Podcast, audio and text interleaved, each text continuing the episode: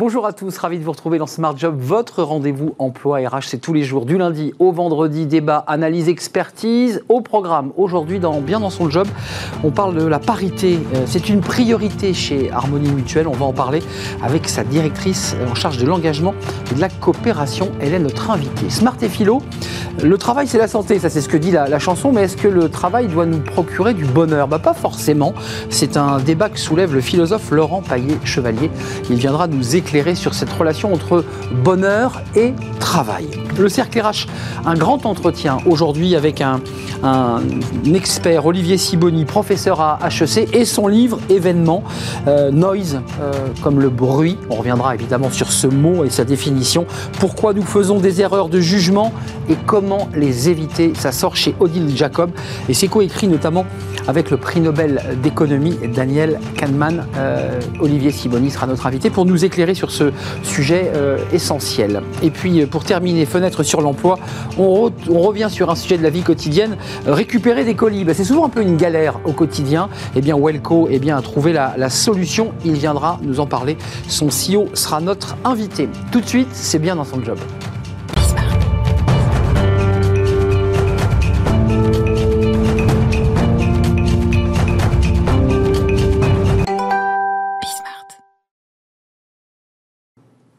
Bien dans son job et on parle aujourd'hui de la parité. C'est un sujet évidemment important, euh, traité notamment par les directeurs des, des, ressources humaines ou directrices des ressources humaines. On en parle avec Caroline Lebrun.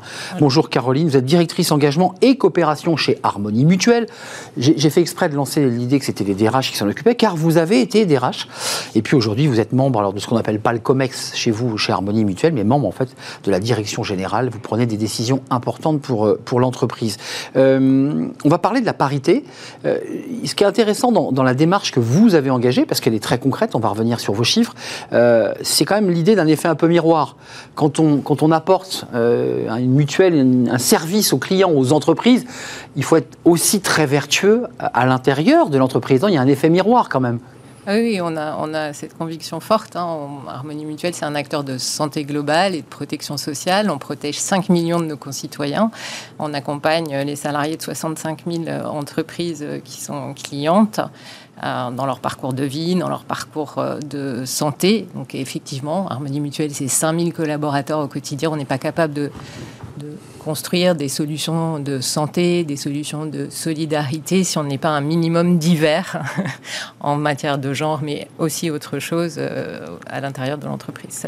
Juste un petit mot, j'ai souvent l'habitude de le demander. Il y a près de 5000 salariés chez Harmonie Mutuelle, je ne dis pas de bêtises, 4978 collaborateurs et tristes, euh, parce que la parité est importante chez vous. C'est quoi votre titre engagement et coopération? Ça veut dire quoi? Ça vous fait sourire, mais c'est vrai que c'est compliqué? C'est un peu un titre nez rouge, j'ai l'habitude de dire.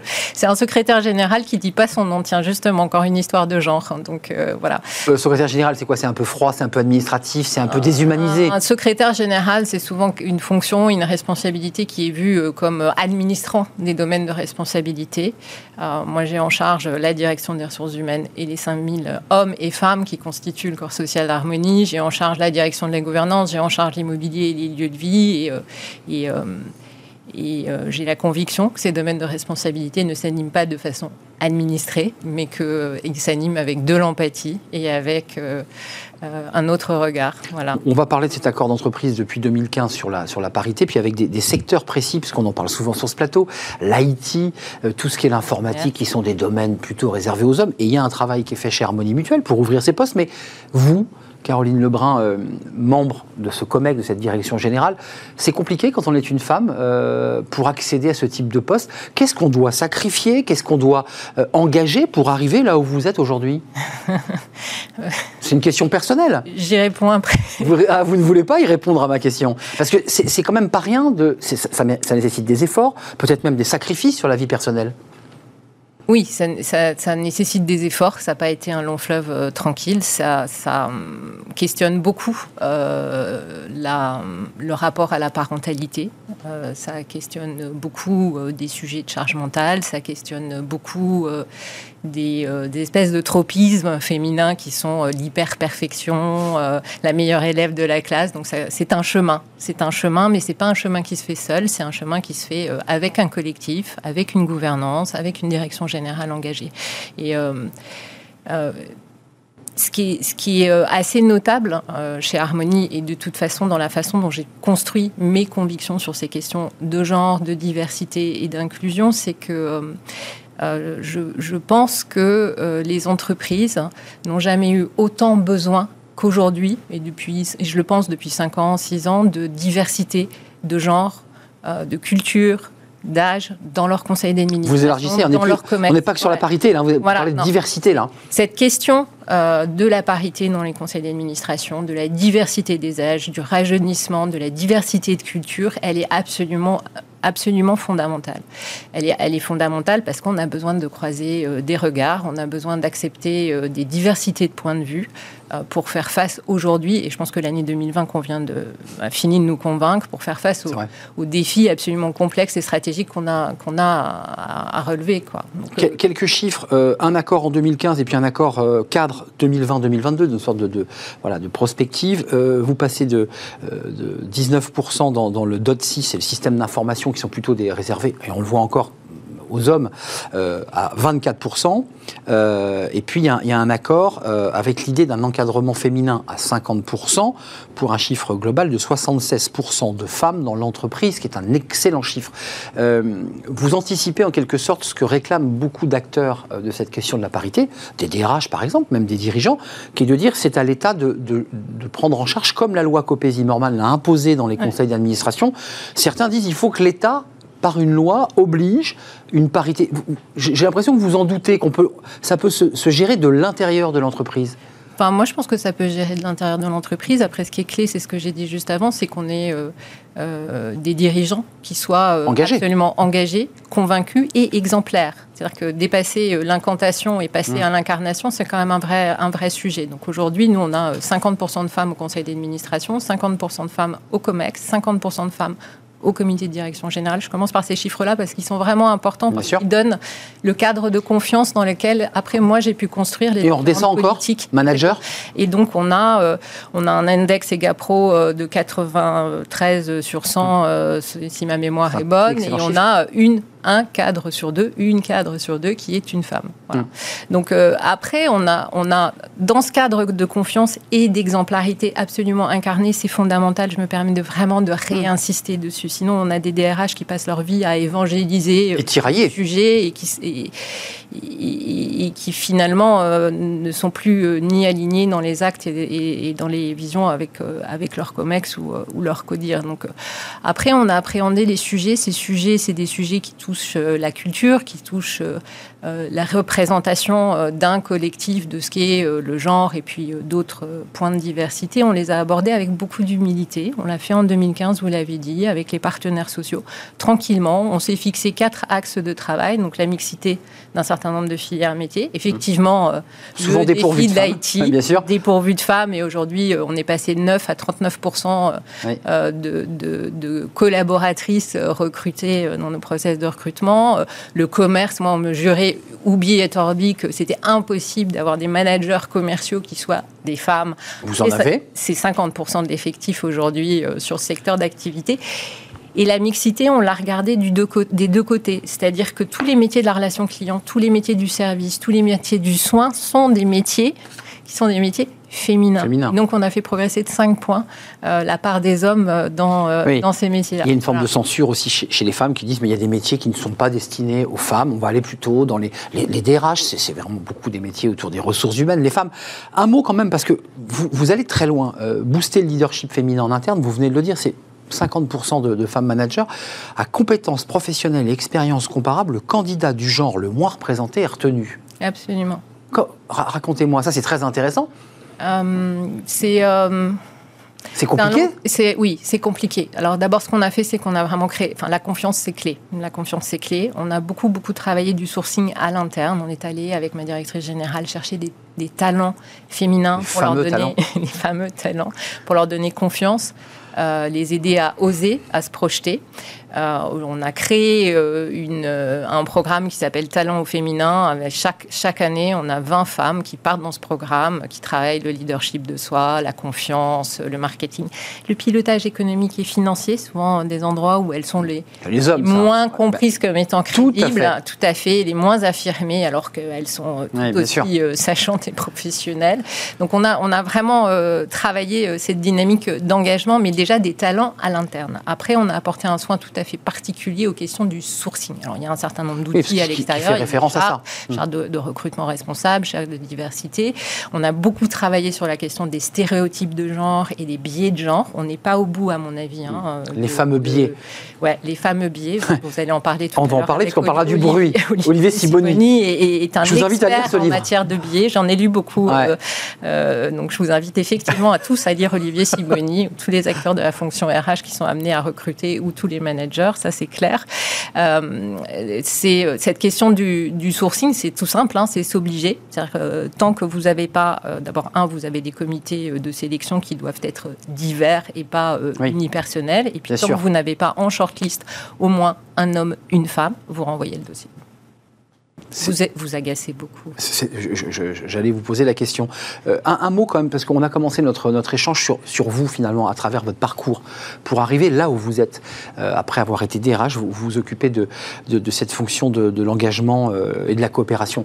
la parentalité, c'est un sujet essentiel. Quand vous dites à une femme, tu peux devenir euh, cadre manager. Tu vas avoir des responsabilités, tu vas diriger des équipes. Souvent, la femme vous répond oui, mais, mais comment je fais moi? J'ai aussi ma gestion de mère de famille. Et, et cette, réalité-là, souvent, elle explose au visage de cette femme qui dit je suis tiraillée entre euh, bah, mes obligations de maman euh, et puis en même temps mon envie de progresser dans l'entreprise. Donc euh, ça, c'est un, point euh, sur lequel on a travaillé dès 2015 et j'en suis assez fière. On était assez peu nombreux à s'occuper de cette question de la parentalité. Donc on a, on a 13, avant, 13 ans avant la, loi Matisse, on a autorisé le don de jours de RTT euh, entre femmes. Voilà. On a, très avant que la loi nous y oblige, allongé le congé paternité et beaucoup fait de promotion. Très en avance. Congé, hmm. congé euh, paternité qui avait été tout de suite euh, porté euh, à trois semaines. On avait mis en place un système d'aide aux devoirs à la maison en ligne, un truc qui s'appelle Prof Express, qui nous a été extrêmement utile l'année dernière. Je ne vous le cache pas. C'est vrai, vous aviez anticipé le Covid. Cette capacité à, à, écouter les bruits du monde pour traiter de ces questions de diversité de, et, de, et de parité est absolument, absolument. Et puis d'accompagnement de la parentalité. Absolument fondamental. Et aujourd'hui, ce qui est assez extraordinaire, c'est qu'on a un réseau, on a fait naître un réseau de femmes qui est aujourd'hui devenu mixte, euh, qui s'autoporte dans l'ensemble de l'entreprise et qui euh, échange, qui communique. Oui, enfin en tout cas qui, véhicule cette culture. Et, l'année dernière, les ambassadeurs, des ambassadeurs, ils ont fait deux webinars, un sur la charge mentale et un autre sur les biais de genre dans l'intelligence artificielle. Donc voilà, ça, ça, irrigue. Il faut, il faut libérer les initiatives pour euh, permettre que cette culture euh, de l'acceptation de la différence, ce management finalement de la différence, qui est un management de la diversité, euh, irrigue dans toutes les sphères de l'entreprise. Euh, la parité, c'est plus qu'un enjeu, parce que je, change mon titre, c'est maintenant, c'est presque une philosophie chez vous, chez Harmonie Mutuelle. Il y a quand même quelque chose qui, qui irradie l'ensemble de, l'entreprise, comme une sorte de, philosophie, comme ça, qui entraîne et qui engage. J'ai été ravi de vous accueillir, Caroline Lebrun, euh, directrice engagement, coopération, qui est votre nez rouge à vous, Harmonie Mutuelle, secrétaire générale qui ne dit pas son nom, très engagée sur ces questions, au-delà de la parité, sur la question de la diversité dans son ensemble. D'ailleurs, le thème qu'on va évoquer dans quelques instants dans Smart Philo va forcément faire écho à ce que vous venez de nous dire. Euh, est-ce que le travail doit rendre heureux? Est-ce que c'est une obligation? Est-ce que c'est une équation euh, qu'il faut intégrer? Peut-être pas. Euh, on en parle avec Laurent Paillet-Chevalier. Il est prof de philo. Il va nous éclairer sur ce lien entre travail et bonheur.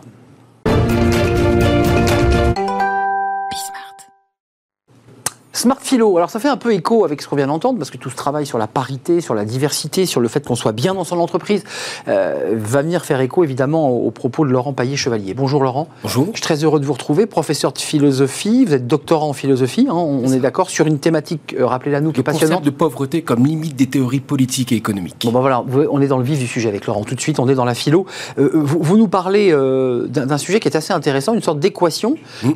et, qu'on voit dans l'actualité, c'est le, le travail, ça doit être d'abord un lieu de bonheur, de bien-être. J'ai l'impression, me trompais-je peut-être, mais que, vous êtes un peu sceptique, comme le sont souvent les philosophes. Un, un tout petit peu. En fait, ce qui, ce qui m'a un petit peu mis la puce à l'oreille, c'est le Chief Happiness Officer. Ouf Alors, un mot anglais, avoir un chef du bonheur. Ça m'a semblé un petit peu contradictoire. Comment peut-on avoir un chef du bonheur? Quelqu'un qui organise le bonheur, qui structure le bonheur. Moi, si je me réfère un petit peu à l'étymologie, le bonheur, c'est la bonheur, ce qui tombe au bon moment, c'est un peu le hasard de l'existence. Et là, l'entreprise me propose un chef du bonheur. Hmm. Il y a Anguille sous roche. C'est l'heure. C'est l'heure. Maintenant, soyez heureux, sinon ça ne va pas, vous êtes viré. Non. Plus sérieusement, je pense qu'il faut questionner cela. Deuxième tendance qui m'a intrigué, on voit que beaucoup de jeunes cadres parisiens vont en Corrèze, ouvrir des fromageries, je trouve le sens de ma vie dans mon travail à la campagne. On renverse la table. On renverse la table. Le travail est-il devenu une idylle? Hmm. Je suis là encore surpris. Et je pense que c'est ce rapport qu'il faut questionner entre la volonté d'organiser le bonheur au travail ou la volonté de se créer un travail qui ressemble plus à un conte, une idylle, qu'à la réalité. Alors, euh, concrètement, on voit assez rapidement à travers ce que vous nous dites qu'il y, a pas vraiment de rapport nécessaire entre le bonheur et le travail. Est-ce que, est que, vous êtes d'accord avec ça? Parce qu'aujourd'hui, on nous dit il n'y a pas d'autre possibilité. Quand on va au travail, il faut qu'on soit bien, il faut qu'on soit accueilli, il faut qu'on soit aimé, il faut qu'on soit accompagné. C'est pas si simple, tout ça. C'est, non? Je, suis assez d'accord. Je pense que le problème est là. La question, qu'est-ce qu'on fait porter sur le travail? Bah oui. Quelle charge on pose sur le travail? Quelle charge psychologique? Quelle charge affective? Le travail, c'est ce qui va me rendre heureux. Alors, en bon philosophe, inversons si le travail doit me rendre heureux, c'est que le reste ne me rend pas heureux. Exact. Donc en fait, il y a peut-être un déplacement ou une décharge de ma vie personnelle, de mes attentes sur le travail. Alors, ça pose l'antique question, je vais faire mon moraliste quelques instants, mais de l'équilibre de vie. Euh, est-ce qu'il faut retrouver un équilibre de vie pour enlever au travail ce poids? Est-ce que c'est au travail de répondre à cela? Je pense que notre ami Karl Marx, hein, quand il s'agit du travail, un bon marxiste mm. a toujours des belles réponses. Il a beaucoup écrit sur le travail. Il a beaucoup écrit sur le travail, quelques volumes. Je pense que l'idée, c'est simplement de dire que le travail, c'est un moyen pour pouvoir avoir de quoi subvenir à ses besoins. Mm. Le risque, c'est la pauvreté, ou plutôt l'angoisse, c'est la pauvreté. Donc le travail, c'est ce par quoi je me donne les moyens de vivre. Mais si c'est un moyen, ça ne peut pas être une fin. C'est pas un but. C'est pas un but. On est d'accord. Or le bonheur dans la vie, c'est un but. Donc il faut peut-être accepter de décorréler le travail comme moyen en vue de me réaliser et le bonheur comme fin. Euh, il y, a le temps du repos, c'est un mot grec que, vous avez choisi, que je trouve assez original. Euh, justement, dans ce rapport entre le temps que je consacre à moi, à, ma pensée, à ma philosophie, à, mes rêves, et puis le temps que je consacre au travail. Et, c'est parfois, et vous l'évoquez, hein, pas forcément respecté d'ailleurs ça. Non, parce que le, dans notre société, on a l'impression que le travail prend une grande place. Bah oui. On l'a entendu il y a un petit instant, mère, tu travailles ou pas, comment je fais le lien, le travail prend beaucoup de place.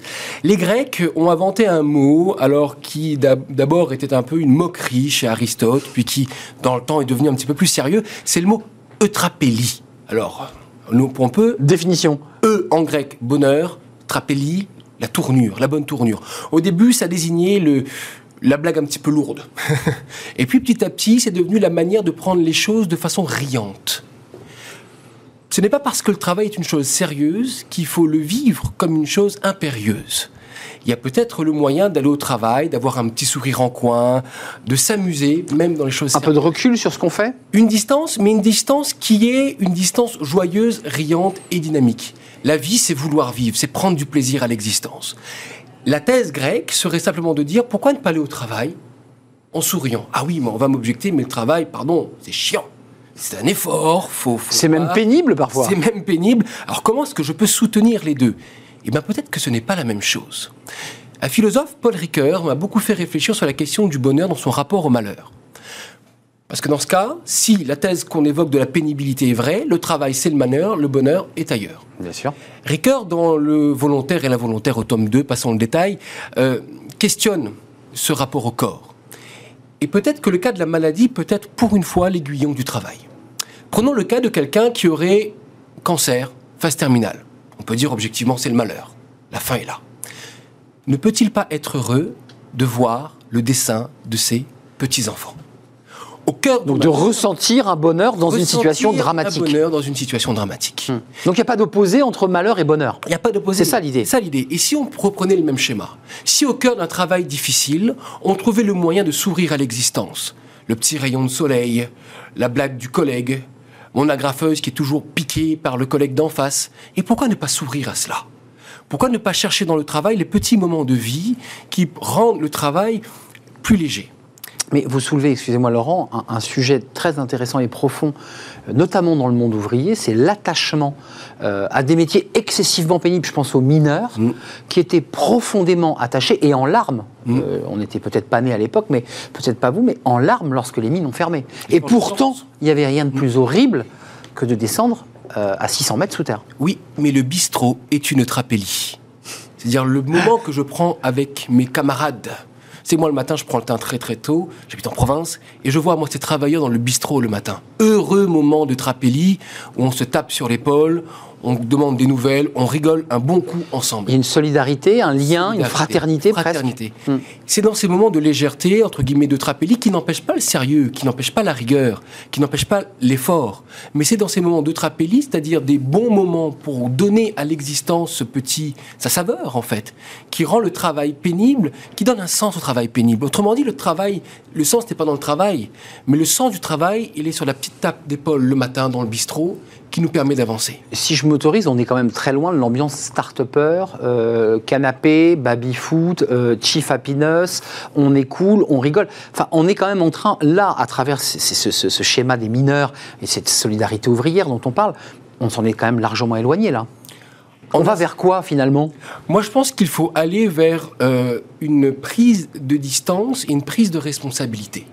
Parce que le bonheur, il est de ma responsabilité. Un autre grec, j'aime bien les grecs, euh, fait signe qu'il faut en fait avoir en quelque sorte une espèce d'hygiène mentale. Ça va avec le trapélie, d'hygiène intérieure pour être capable d'accueillir les bons moments. C'est pas parce que le travail est difficile que je dois me laisser submerger par le travail.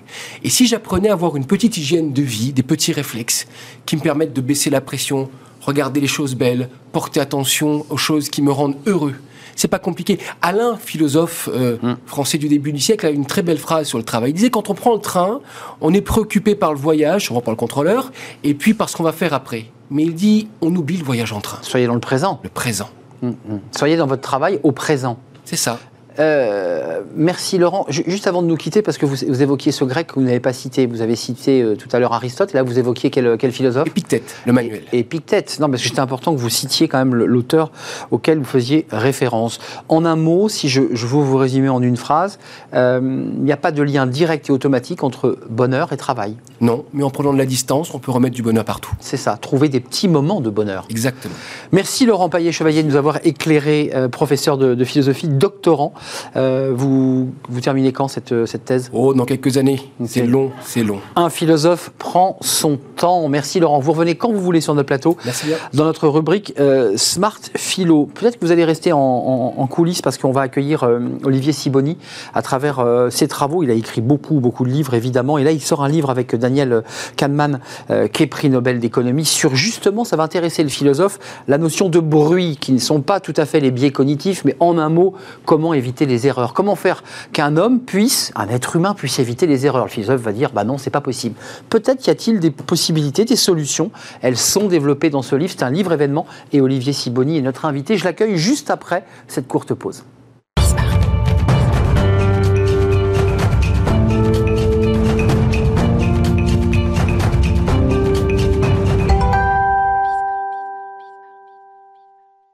Le cercle RH sous forme de grand entretien aujourd'hui avec euh, Olivier Siboni. Bonjour Olivier. Bonjour. Merci de revenir nous voir. Vous étiez venu il y a une, année presque, tout début de, de, la chaîne euh, Bismarck. Merci, merci de venir parce que vous avez sous le bras, euh, et on va bien sûr longuement en parler, votre nouveau livre, coécrit avec Daniel Kahneman, qui est prix Nobel d'économie, Cass Sunstein, qui est prof à Harvard, et vous, Olivier Siboni, qui êtes prof à HEC et qui enseignait par ailleurs à l'université d'Oxford. Alors, Noise, puisqu'on voit bien que c'est deux Américains qui vous ont accompagné. Noise, on va parler du bruit, tout le monde l'aura compris.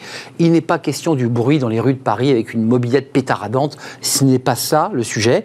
Pourquoi nous faisons des erreurs de jugement et comment les éviter? Ça sort chez Odile Jacob.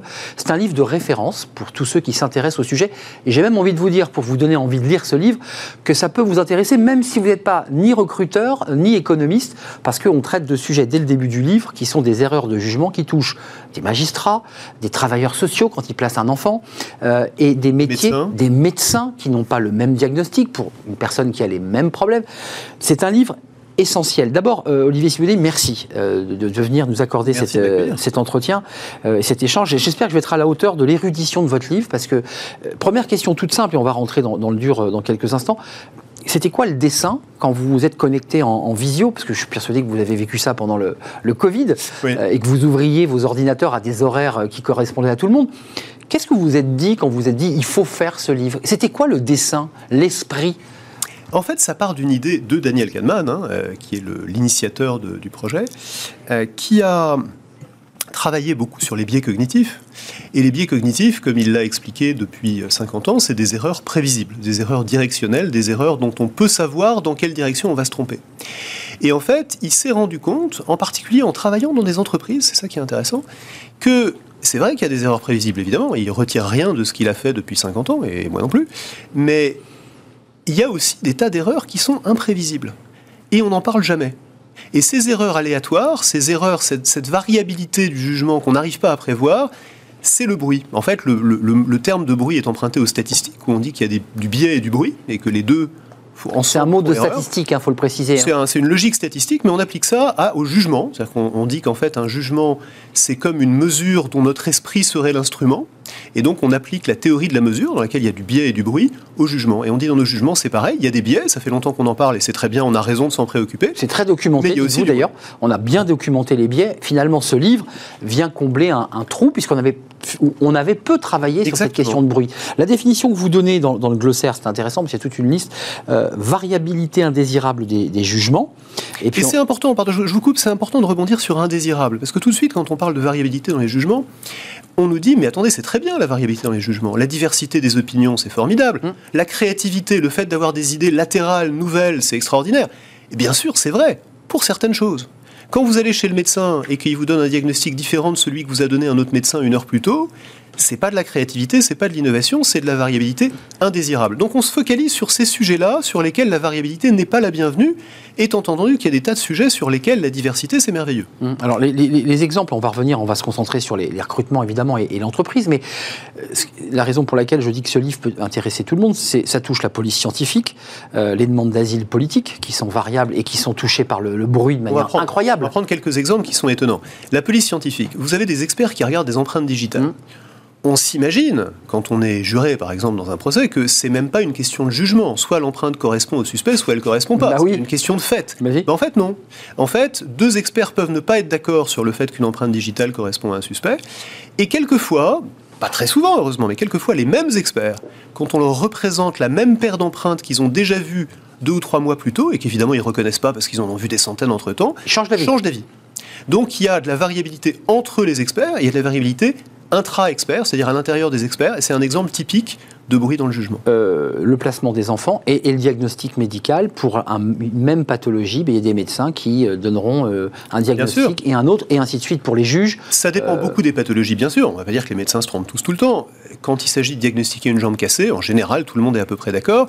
Quand on est sur des questions plus compliquées, par exemple des questions d'imagerie, où il faut dire si sur des rayons X, sur des scanners, sur des angiogrammes, on repère ou pas le problème qu'on est en train d'y chercher, on s'aperçoit qu'il y a des variations importantes. Euh, on abordera la question, évidemment, à la fin de cet échange des algorithmes et de la manière dont on résout ces problèmes, parce que quand on dit algorithme, évidemment, les, cheveux s'érissent sur la tête des Français en disant mais jamais de la vie on veut être manipulé. On, on va en parler, il faudra en parler sans détour. Ma question de béotien, parce qu'évidemment, vous le savez, je ne suis pas un économiste euh, ni, ni professeur, mais j'ai l'impression que notre société moderne, et même ancienne, finalement, s'est bâtie, sur nos erreurs. Euh, finalement, on, se construit sur nos erreurs. Et ce livre vient démonter, vient nous... Tout s'effondre d'un coup. Oh, euh, est-ce que tout s'effondre? Je ne sais pas. C'est vrai que quand on fait une erreur, on a souvent des leçons à en tirer, on a souvent euh, tendance à faire contre mauvaise fortune bon cœur, et donc les gens vous disent toujours, mais finalement mes erreurs c'est merveilleux, j'ai beaucoup appris. Mais je connais personne qui aille au bureau le matin en se disant, je vais au bureau faire des erreurs aujourd'hui parce que c'est mieux que de prendre les bonnes décisions. Donc ce qu'on essaye de faire ici, c'est simplement de dire comment est-ce qu'on comprend l'erreur, d'où elle vient, et si possible comment la réduire, parce qu'au fond c'est quand même ce que tout le monde cherche à faire. Évidemment, une fois qu'on a fait une erreur, on essaye d'en tirer les leçons, on est tous d'accord là-dessus. Euh, vous distinguez différentes sortes de bruits, il y a des graduations, le bruit de pattern. Euh, ce bruit, c'est quoi si on devait lui donner une forme de densité Si on devait le, c'est quoi? C'est ma subjectivité? C'est je me suis, excusez-moi, disputé avec ma femme la veille. C'est euh, j'ai lu un livre qui m'a inspiré, j'ai été traversé et finalement je suis subjectif. C'est tout ça. C'est tout ça. Le plus simple, c'est de prendre un exemple. Prenez un exemple particulièrement frappant qui est celui de la justice, où quand vous soumettez exactement le même cas, le même prévenu qui a commis le même crime dans les mêmes circonstances à deux juges, ils vont avoir des diagnostics, des, des, conclusions, des verdicts complètement différents. D'où ça vient? Bah, Ça vient d'abord de ce qui vous vient immédiatement à l'esprit, qui est qu'il y a des juges plus sévères et d'autres plus laxistes. Mmh. Donc en moyenne, il y a ce qu'on appelle un bruit de niveau, c'est-à-dire que des individus différents vont avoir un niveau de jugement plus ou moins élevé en moyenne. Ensuite, il y a la variation d'occasion, le bruit d'occasion. C'est-à-dire que le même juge, si on est avant le déjeuner va être un peu plus sévère qu'après le déjeuner. Ça a déjà été écrit. Si ça a déjà été s'il fait chaud la nuit. dehors, oui, vrai. S'il fait chaud, il va être de mauvaise humeur et donc il va être un peu plus sévère que quand il fait frais. Si son équipe de foot préférée a perdu le match du dimanche, il va être un peu plus sévère le lundi. C'est incroyable ce que vous dites. C'est incroyable, c'est pas des effets très forts non plus, heureusement. Et puis, il y a la troisième chose qui est celle dont vous parliez, qui est le bruit de pattern, qui en fait est la plus importante. Eh c'est que les juges vont avoir des jugements différents sur des cas différents, sur les mêmes cas, pardon, parce qu'ils sont différents ils ont des histoires différentes, ils ont des personnalités différentes, ils sont sensibles à des choses différentes dans ces cas-là. Peut-être qu'il y en a un qui, quand il voit un récidiviste, se dit Ah non, vraiment, les récidivistes, je ne supporte pas, même si d'habitude, il n'est pas particulièrement sévère. Et peut-être qu'il y en a un autre qui, d'habitude, est plutôt sévère, mais quand c'est un délinquant qui est jeune et dont c'est la première, euh, euh, le, premier crime, il est plus indulgent. Donc chacun a son histoire, on est tous différents, c'est merveilleux. Mais donc, on ne peut pas s'attendre à ce qu'on ait des jugements qui soient uniformes. Et il y a des situations où c'est un problème. Mais parce que ça transforme la justice, dans l'étude en question, en une sorte de loterie. C'est ce que vous dites, hein. c'est la loterie. D'ailleurs, une expression américaine que vous utilisez pour le, droit d'asile, qui est en fait une loterie. Euh, l'un sera pris, l'autre ne sera pas, et tout le monde sait que quand il se présente à ce bureau, c'est la loterie. Euh, l'idée, c'était quand même derrière ça, au-delà du volet économique, c'était de dire euh, on peut réduire nos erreurs, on peut réduire cette marge d'erreur. Mais euh, ça partait d'une vision, je dirais, presque philosophique du prix Nobel d'économie, ou est-ce qu'il y a une demande des entreprises? C'est un vrai sujet. Parfois, des livres répondent à une difficulté, à une demande de l'entreprise. Est-ce que l'entreprise a bien pris conscience de ce que vous évoquez dans ce livre? Mais On aimerait qu'elle en prenne plus conscience. C'est ça la, question. L'entreprise a pris conscience des biais depuis quelques années, ce qui est très bien. Mm. Mais euh, on, se penche beaucoup sur la question des biais et on ne se penche pas suffisamment, à notre avis, sur celle du bruit. en fait, une erreur aléatoire fait pas moins de mal qu'une erreur motivée. Prenez un médecin. Si un médecin a tendance à surdiagnostiquer une maladie et un autre a tendance à la sous-diagnostiquer, bon bah c'est des biais. Ça serait mieux qu'effectivement chacun ait le bon niveau moyen de diagnostic. Mais enfin, ce qui compte pour vous, c'est que votre maladie à vous soit bien diagnostiquée. Si le même médecin qui diagnostique le bon pourcentage de maladies pour une maladie donnée se trompe sur les patients chez qui il la diagnostique, c'est pas terrible non plus. Et ça, c'est le bruit, c'est l'erreur aléatoire qu'on ne va pas mesurer quand on mesure une erreur moyenne. Mm. En fait, il faut prêter attention à ça et on essaye de lancer une sorte de cri d'alarme pour qu'on se préoccupe autant du bruit qu'on se préoccupe à juste titre du biais. Mais euh, c'est un absolu que vous portez, puisque dans, dans, la réalité de nos vies quotidiennes, je veux dire, on va quitter ce plateau et on va reprendre nos vies hors la lumière. Euh, on se dit que c'est quasiment impossible le défi que vous vous lancez et que vous nous lancez à travers ce livre qui est passionnant. Non, ce qui serait impossible, bien sûr, c'est d'éliminer complètement le bruit, parce que dès qu'il vous le dites, hein, il y aura toujours un petit peu. Dès qu'il y a du jugement, il y a du bruit. Par définition, quand on dit que quelque chose est une question de jugement, ce qu'on veut dire, c'est que des gens raisonnables peuvent être en désaccord dans une certaine mesure. Quand on voit deux juges qui regardent le même prévenu, on ne s'attend pas à ce qu'ils disent tous les deux 7 ans et demi de prison. Mais enfin, on s'attendrait à ce que ça soit l'un 6 ans et l'autre 8 ans. Pas très loin. En Il y a des écarts très forts. En fait, on s'aperçoit que les écarts sont beaucoup plus importants que ça.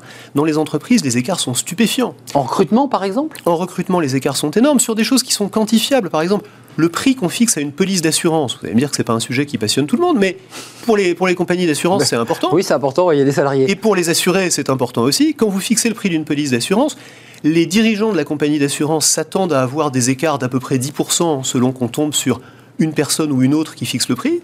En réalité, quand on fait l'expérience, les écarts sont 5 fois plus élevés, ils sont de 55%. Mais ça, c'est des cas pratiques que vous soumettez aux compagnies. Vous leur dites, regardez, Exactement. vérifiez, vous verrez que vous avez des écarts. des audits de bruit, c'est-à-dire qu'on prend des cas pratiques et on dit, bah, aujourd'hui, chacun de ces cas est traité par une personne différente. Vous faites l'hypothèse que tous les autres auraient eu le même jugement si on le leur avait soumis. En fait, cette hypothèse est probablement fausse. Testons-la.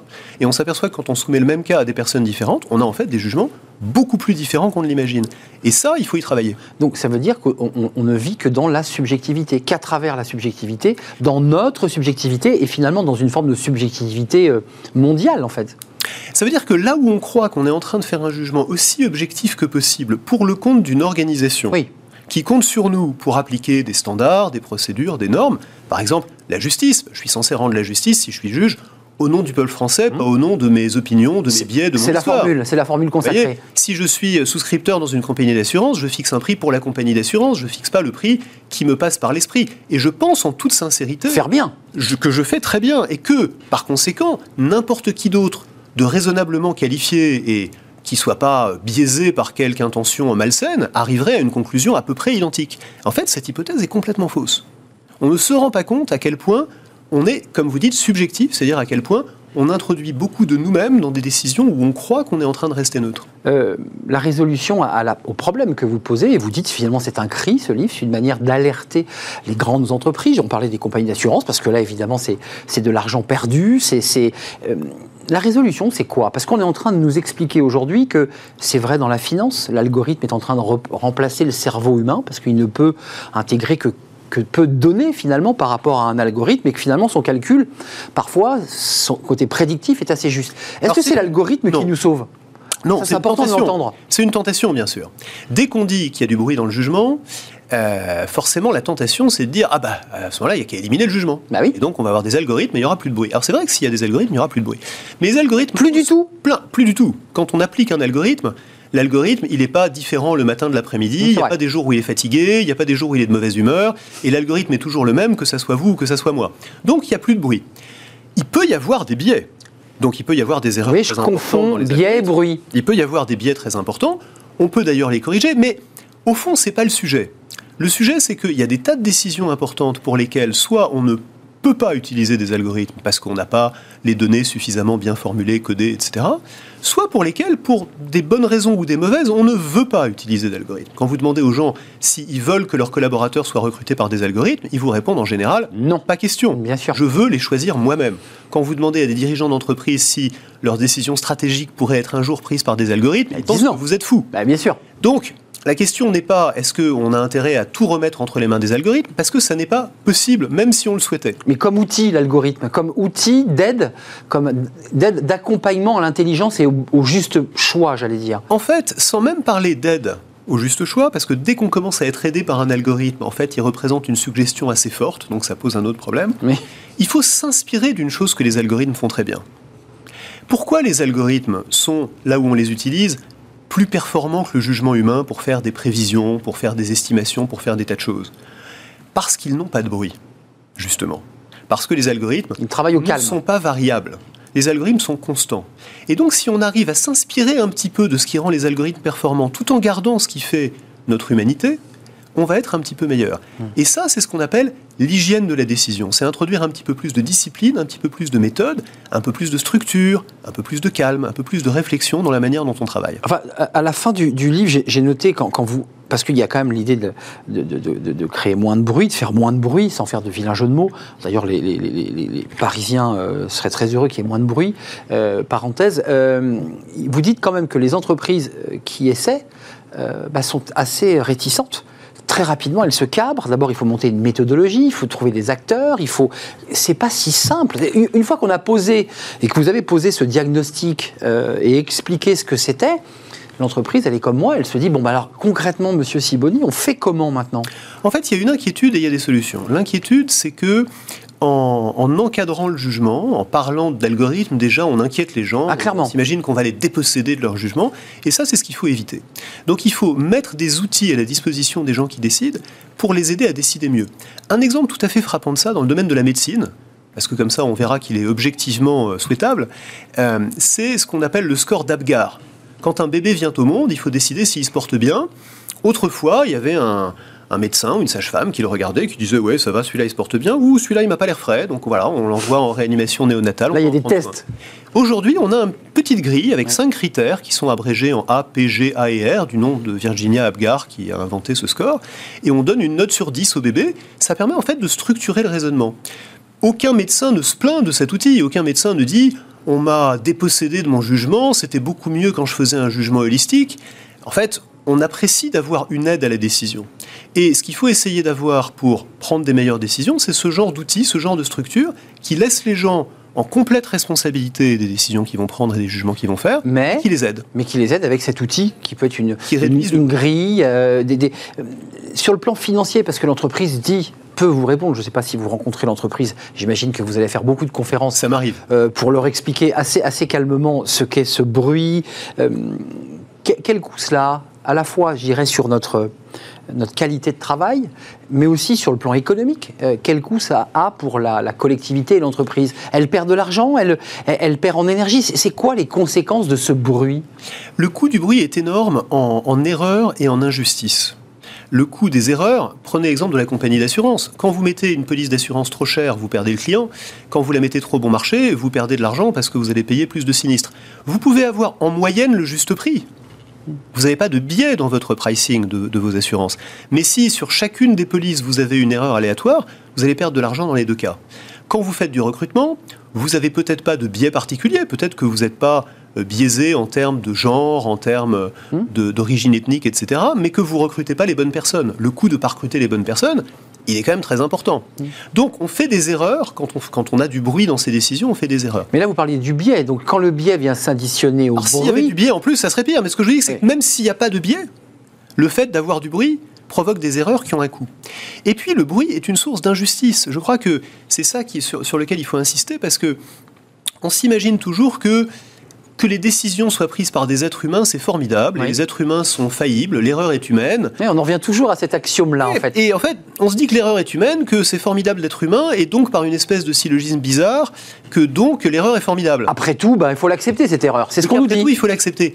Mais quand vous allez chez le médecin et qu'il passe à côté de la maladie que vous avez, On est furieux. on est quand même furieux et on a raison de l'être. S'il y a un moyen, tout le monde peut se tromper, l'erreur est humaine bien sûr, mais s'il y a un moyen de réduire l'erreur, on préférerait tous pouvoir le faire. Mais ça veut dire que ces médecins généralistes ou spécialistes pourraient être, à l'avenir, euh, accompagnés, suivis, aidés par, je sais pas, je reviens à l'algorithme, oublions le mot algorithme, mais en tout cas Des, des, outils d'aide. des outils d'aide à la décision. Dans des tas de domaines de la médecine, il y a aujourd'hui des, des scores, des algorithmes, des guidelines qui permettent d'aider la décision et d'encadrer un petit peu la décision pour qu'elle ne soit pas trop dépendante de la personne sur laquelle on tombe et de la sensibilité de cette personne-là à des choses différentes. Je vous repose ma question différemment. Tout à l'heure, je, vous demandais la- la- la- le caractère pratique euh, de cette mise en application.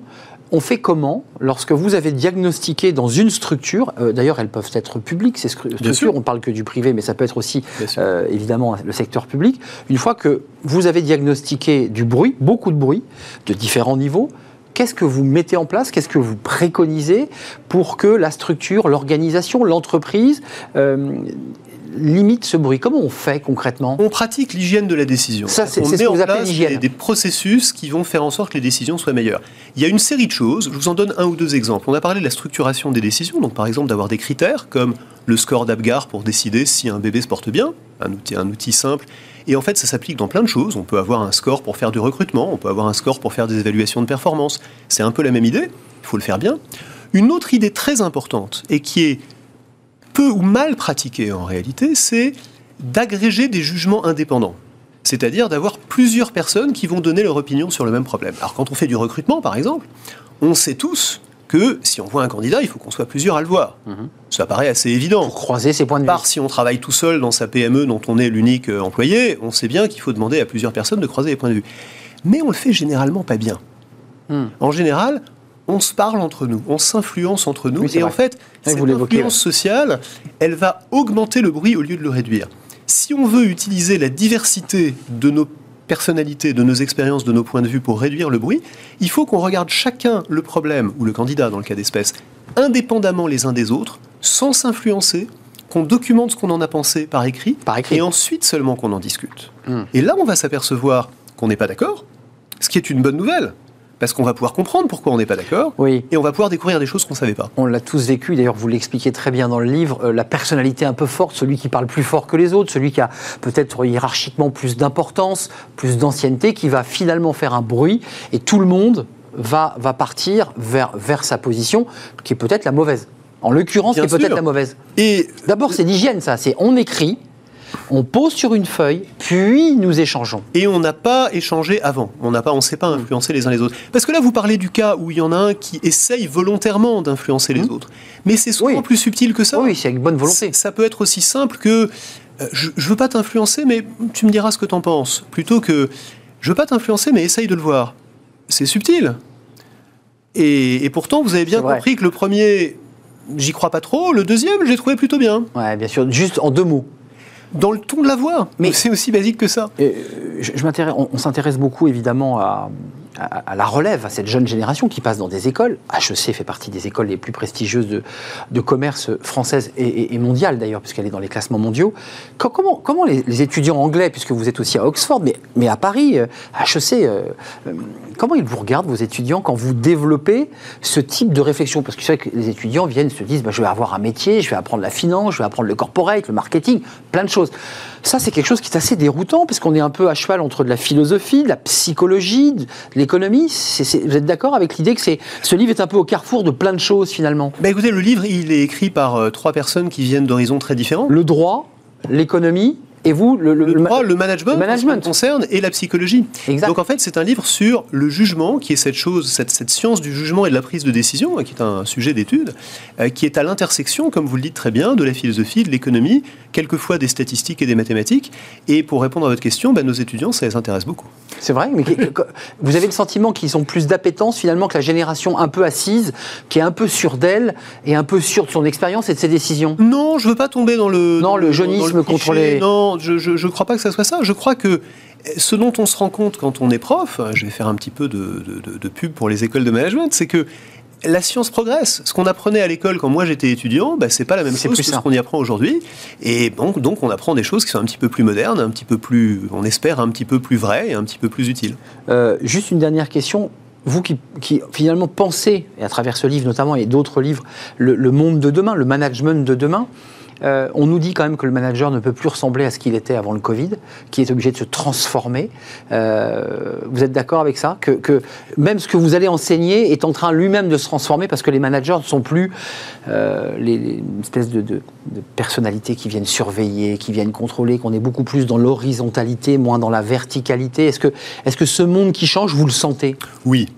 Et une des choses qui change dans ce monde, c'est et qui a changé beaucoup avec cette crise du Covid qui a pris tout le monde à contre-pied, c'est que je pense que beaucoup de managers se sont rendus compte qu'en fait le monde est beaucoup plus compliqué, beaucoup plus imprévisible qu'ils ne le pensaient. En fait, cette crise a été une grande leçon d'humilité, pour le dire simplement, pour beaucoup de gens.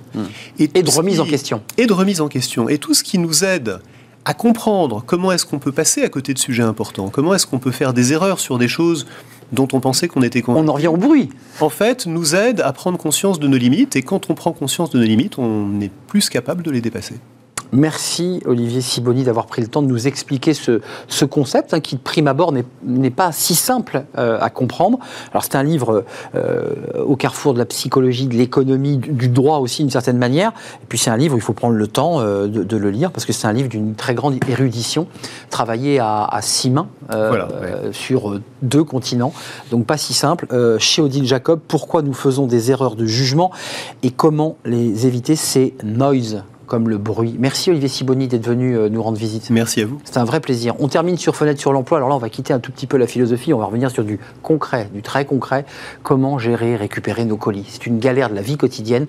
Il y a peut-être beaucoup de bruit autour de ce sujet aussi. Euh, on en parle avec euh, eh bien quelqu'un qui a inventé une formule, une solution, une entreprise même d'ailleurs, bah, pour essayer d'éviter cette galère de la récupération des colis. Et on l'accueille tout de suite.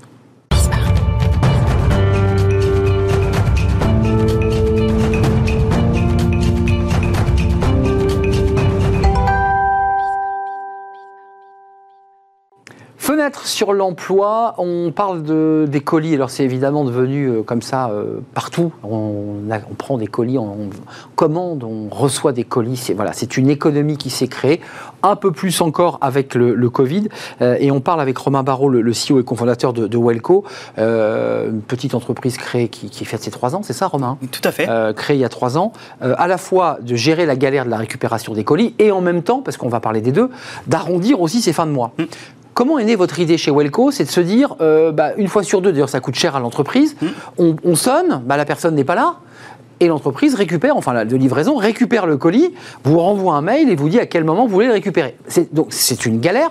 Vous, vous avez inventé quelque chose d'assez génial.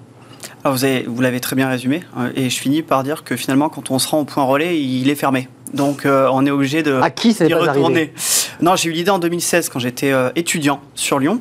Euh, Vous avez moins de j'ai- 30 ans, hein, Romain. J'ai moins de 30 Ouais, ans. c'est ouais. pas mal. Exactement.